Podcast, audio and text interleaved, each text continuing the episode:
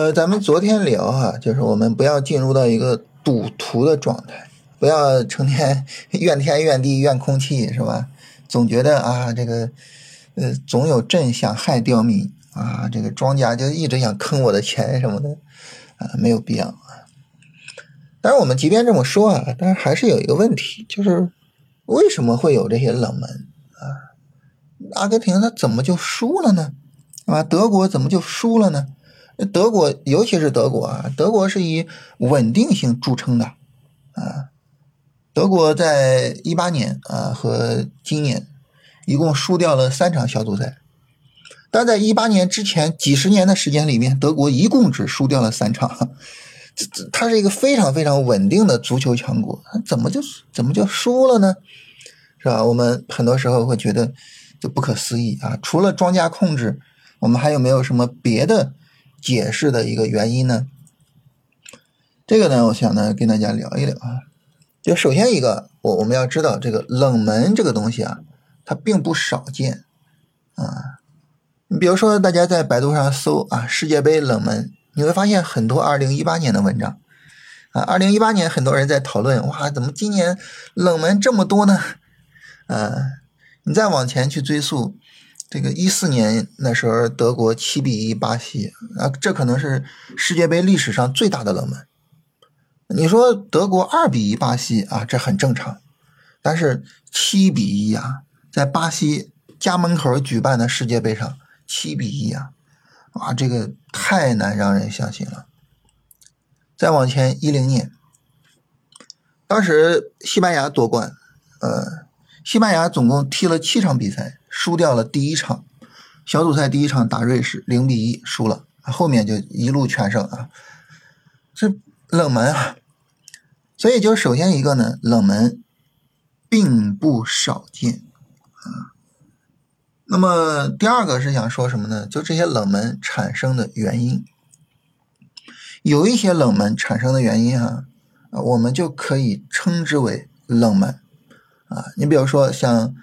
西班牙打瑞士那一场，那已经是十二年前的一场比赛了，瞬间觉得自己老了啊！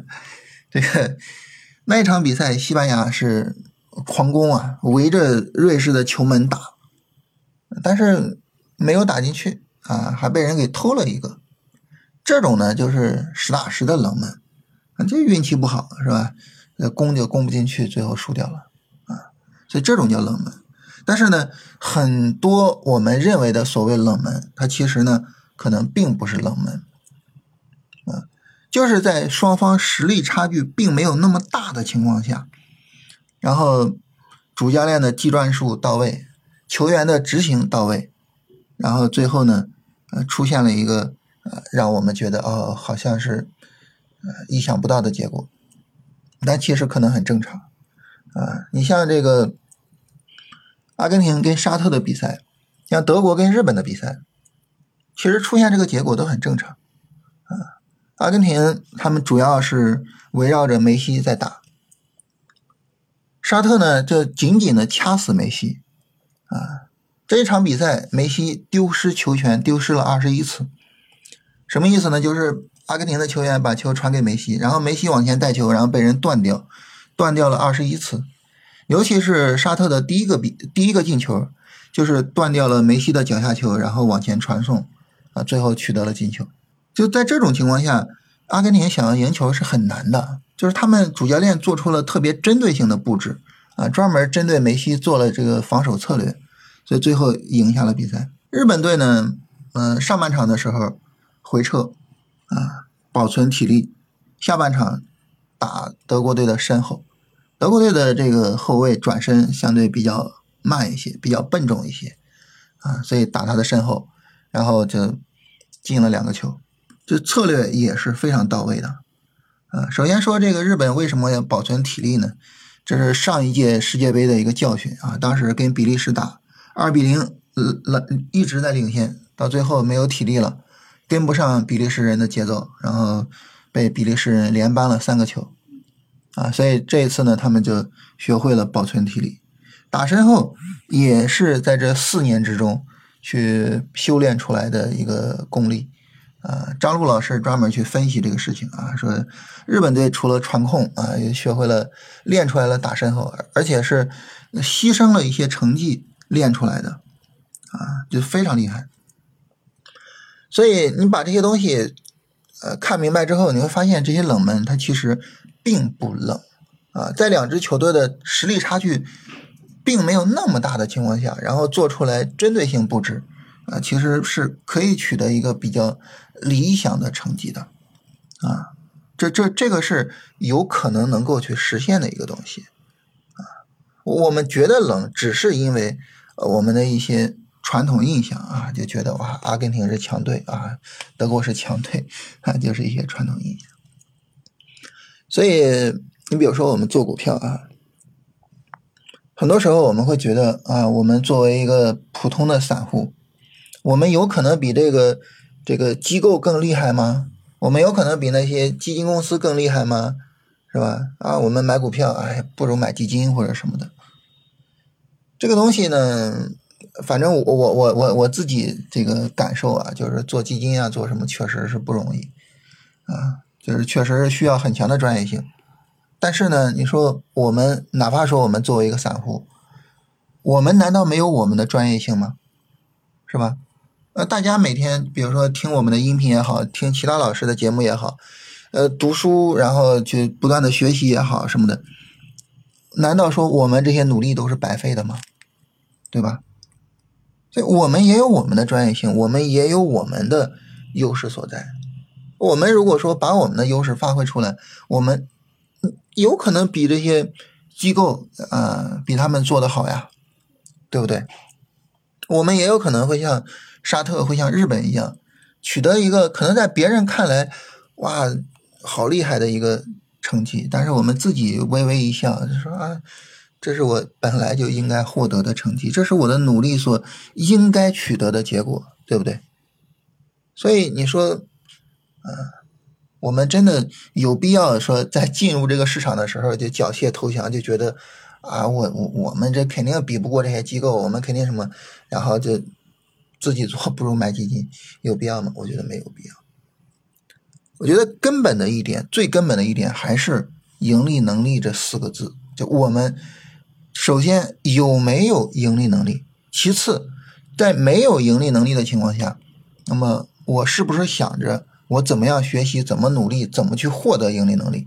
最后在我获得盈利能力之后，我能不能一直进步，持续保持甚至提升？我的盈利能力，我觉得这个东西是根本啊！如果我们能够做到这些，我们有可能能够跟这些机构扳扳手腕。如果这些我们做不到，那那就不如买基金了，是吧？你说我我我我想做股票想赚钱，但是我也懒得学啊！你给我推荐几只股票吧啊！那这就扯淡了，是吧？嗯，靠任何人推荐股票都是不可能长久的去呃在这个市场上生存的。啊，所以呢，就是我觉得，就是最根本的就在于这一点，就是我们自己是否愿意走向专业，是否能够走向专业啊，这是最根本的事情啊。这是我们来聊这个事情啊。最后一点呢，就是想跟大家聊一聊这个印象流啊。我们刚才也说了哈，我们的印象流啊，就觉得哇，阿根廷好强啊，德国好强，是吧？这个印象流呢，我觉得呃 最有意思的就是英格兰队。以前英格兰队群星熠熠啊，是吧？这个贝克汉姆，呃，然后双德啊，杰拉德、兰帕德，然后鲁尼，然后什么什么，就是一大群特别牛的明星啊。然后零二年、零六年的时候啊，都特别的火。那个时候我们就觉得，哎，这个英格兰就就。进个八强就了不得了啊，就没有再往后走过，就觉得很奇怪，就是一种印象流。但是英格兰当时强嘛，其实并没有那么强啊。他们里面就是这些特别牛的球员特别多，但是呢，呃，有一些功能重合啊，杰拉德跟兰帕德的功能是重合的。然后有一些是什么呢？就是没有很好的发挥出来啊。所以在这种情况下呢，就是英格兰的。球队他的成绩就一直就不太理想啊，甚至呢有些时候缺席世界大赛。但是现在的英格兰呢，好像没有那么多的明星了啊。尤其是如果说我们不是很经常看球的话，你现在英格兰的球员，你能说出来几个人的名字呢？不太能说得出来了，是吧？不像贝克汉姆似的，呃，全球的 女孩都都知道他，是吧？但是现在的英格兰队实力其实就非常非常强了啊，已经是非常强了。上一次，呃，世界杯打到了四强，然后后面的欧洲杯打到了决赛，就非常非常厉害了。所以就是他厉害了，我们反而不太知道他了啊，这很有意思。就其实还是一样，就是我们说到股市上，就股市上这种印象流，其实也很也很严重。啊，也很坑人啊！经常性的会是什么呢？就是一个牛熊起伏之后啊，因为我们的经济会发生一些变化也好啊，产业结构会发生一些变化也好，上一个牛市的牛股，在这个牛市啊，可能已经不怎么样了。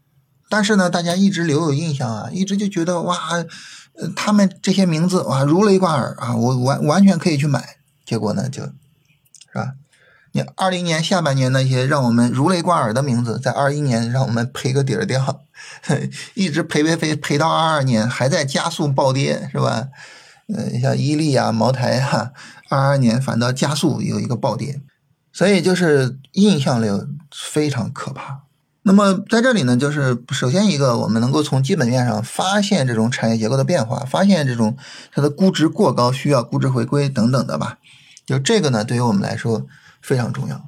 如果说呢，在基本面上我们发现不了，我至少在走势上我们能够去判断，呃，谁走的比较弱，谁相对强一点，能够尽量的去规避一下啊，只能说尽量啊，没有办法完全啊，尽量的去规避一下这种印象流所带来的伤害。我觉得这个对于我们来说还是比较重要的，好吧？要是闲扯一通啊，我们今天就聊这些。